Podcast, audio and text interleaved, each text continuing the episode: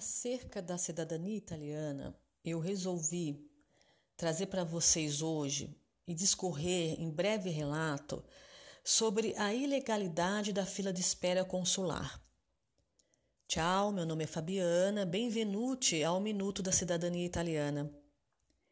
Carissimi, quando falamos de cidadania italiana, muitos pormenores são naturalmente desconhecidos dos respectivos descendentes.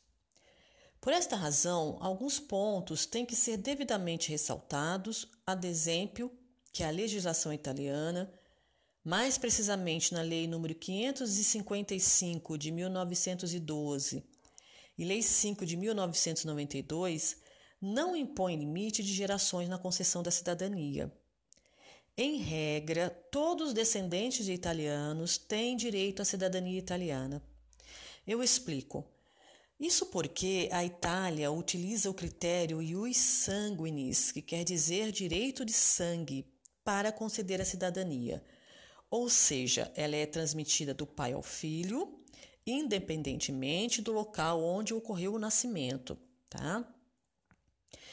Ocorre, pessoal, que na prática, quando um descendente de italiano opta por requerer sua cidadania italiana no Brasil, ele se depara com uma assustadora fila de espera consular que, dependendo do estado, ultrapassa 10 anos. É isso mesmo que você ouviu, você não ouviu errado. Ultrapassa 10 anos. O que muitos não sabem é que essa, entre aspas, interminável espera é totalmente arbitrária. Por isso, eu repiso, resolvi trazer à baila esta situação e também não só apresentar a problemática, bem como as medidas cabíveis, se assim eu posso dizer, para solucionar esta questão. Uh, sobre o tema, a legislação italiana, no artigo 2 da Lei 241 de 1999, não, 241 de 1990, combinado com o decreto 33 de 2014, é clara o prazo, o prazo máximo para que a cidadania italiana seja concedida pelos consulados italianos é de no máximo dois anos, que corresponde a 730 dias. Ou seja, a espera de anos e anos para ter o direito à cidadania reconhecida é totalmente ilegal. Superado o referido prazo, a primeira medida a ser tomada é apresentar uma notificação extrajudicial chamada de FIDA ao consulado italiano competente, esclarecendo que os requerentes que aguardam na fila devem ser convocados para apresentar os documentos no prazo de 30 dias, sob pena de ação judicial perante o tribunal italiano, visto a patente ilegalidade praticada.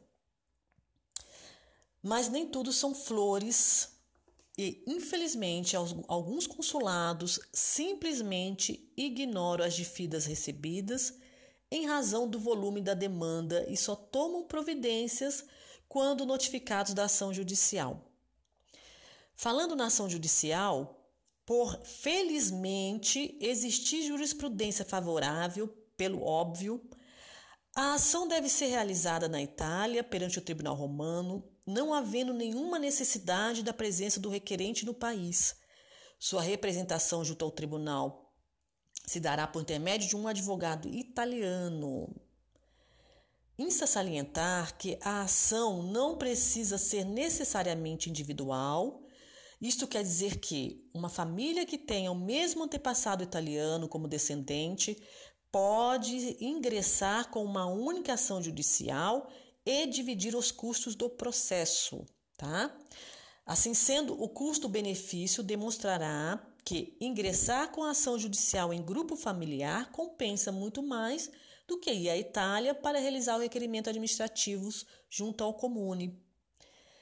Vale lembrar que a duração do processo, em regra, é de aproximadamente um ano, isto porque foi criada uma vara especializada no tribunal italiano que julgará as ações que versam sobre cidadania italiana, e tais ações serão julgadas por juízes considerados, entre aspas, especializados no assunto, e desse modo O intuito é que o prazo para a conclusão do processo seja diminuído. Por derradeiro, para nós finalizarmos essa questão, ah, eu digo a vocês que o próprio juiz responsável reconhecerá de ofício a tão esperada cidadania, restando ao consulado somente a confecção do passaporte italiano. Ao final, a certidão italiana será encaminhada ao requerente via correio. Bom, eu espero que vocês tenham gostado. Se gostou, compartilhe. E até o próximo episódio. Um grande abraço. À la próxima.